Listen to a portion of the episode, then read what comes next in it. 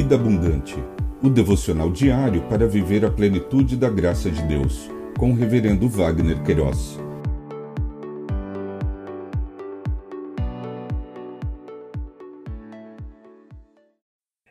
Olá! É um privilégio compartilhar a palavra de Deus. O nosso tema hoje é Lamentos de Asaf. No Salmo 74, verso 1, lemos: Ó oh Deus, por que nos rejeitas para sempre? Porque se acende a tua ira contra as ovelhas do teu pasto? Lamento e Asaf, conforme o dicionário online de português disse e nomesbíblicos.com, respectivamente, lamento, ato de expressar com lamentações, gemidos, pranto, queixa, gemido. Asaf pode significar recolher ou aquele que reúne. Outras acepções empregadas são aquele que junta e reunir é um nome que ressalta a importância da união entre os povos na busca pela paz e pelo entendimento universal, advindos da bênção divina.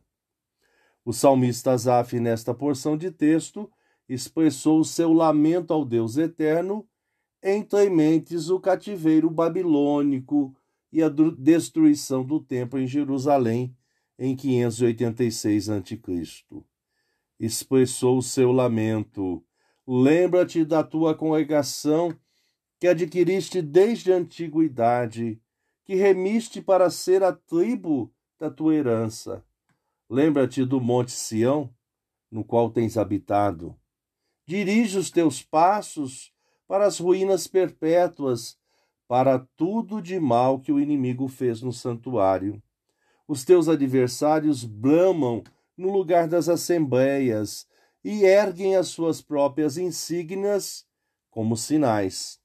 Parece ser que com os que empunham os seus machados no espesso da floresta, e agora, com seus machados e martelos, destrói todos os entalhes de madeira. Incendeia o teu santuário, profana a morada do teu nome, arrasando até o chão. O salmista ainda, mesmo que em meio a circunstâncias desalentadoras, expressou a sua confiança no Altíssimo. Disse: Lembra-te da tua aliança, pois os lugares tenebrosos da terra estão cheios de moradas de violência. Não fique envergonhado o oprimido, que o aflito e o necessitado louvem o teu nome. Pensamento para o dia. Obrigado, Jesus, porque transformas desalento em esperança. Deus te abençoe.